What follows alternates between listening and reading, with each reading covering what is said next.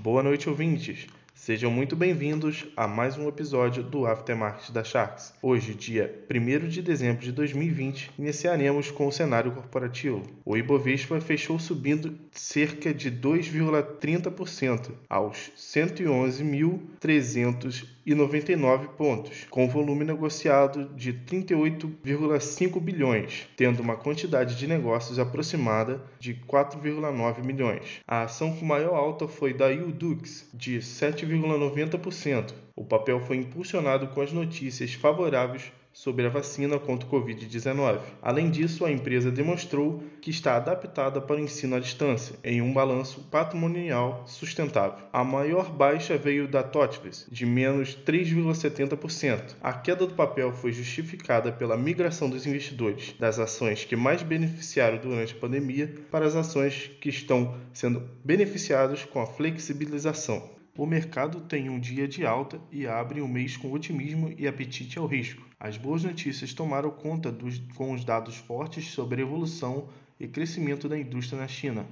A autorização das vacinas da Moderna e da Pfizer contra o Covid-19 nos Estados Unidos e na Europa. E também a fala do, fala do presidente Bolsonaro demonstra o interesse em não dar continuidade aos programas de auxílio depois da pandemia. Já no governo, o Congresso Nacional inicia movimentação para a retomada de pautas de votações depois das eleições municipais, marcando a votação da Lei das Diretrizes Orçamentárias em 16 de dezembro e deliberações no Senado. Além disso, o presidente do Congresso Nacional, Davi Alcolumbre, e o ministro Luiz Ramos anunciaram a votação da LDO de 2021, que está pautada para o dia 16 de dezembro. Já na economia, a balança comercial resiste ao terceiro maior superávit para o mês, exportando 3,7 bilhões a mais do que importou. Segundo o Ministério da Economia, esse aumento representa um crescimento de 4,7% em relação ao mesmo período do ano passado. O dólar fecha em sua menor cotação dentro de quatro meses, com um dia marcado pela euforia do mercado externo. Depois de três quedas consecutivas de 66% das famílias estão endividadas, representando uma queda de 0,5 ponto percentual. O, car o cartão de crédito ocupa 77,8% dos endividamentos nas famílias, segundo a PEIC. Olhando no cenário internacional, os principais índices, no cenário internacional, principais índices de S&P 500 e Nasdaq fecham com máximas de recorde, tendo investidores apostando na vacina contra o Covid-19 estar disponível em breve e indicando uma rápida recuperação econômica após dados positivos da indústria chinesa. Steve Mnuchin, secretário do Tesouro americano,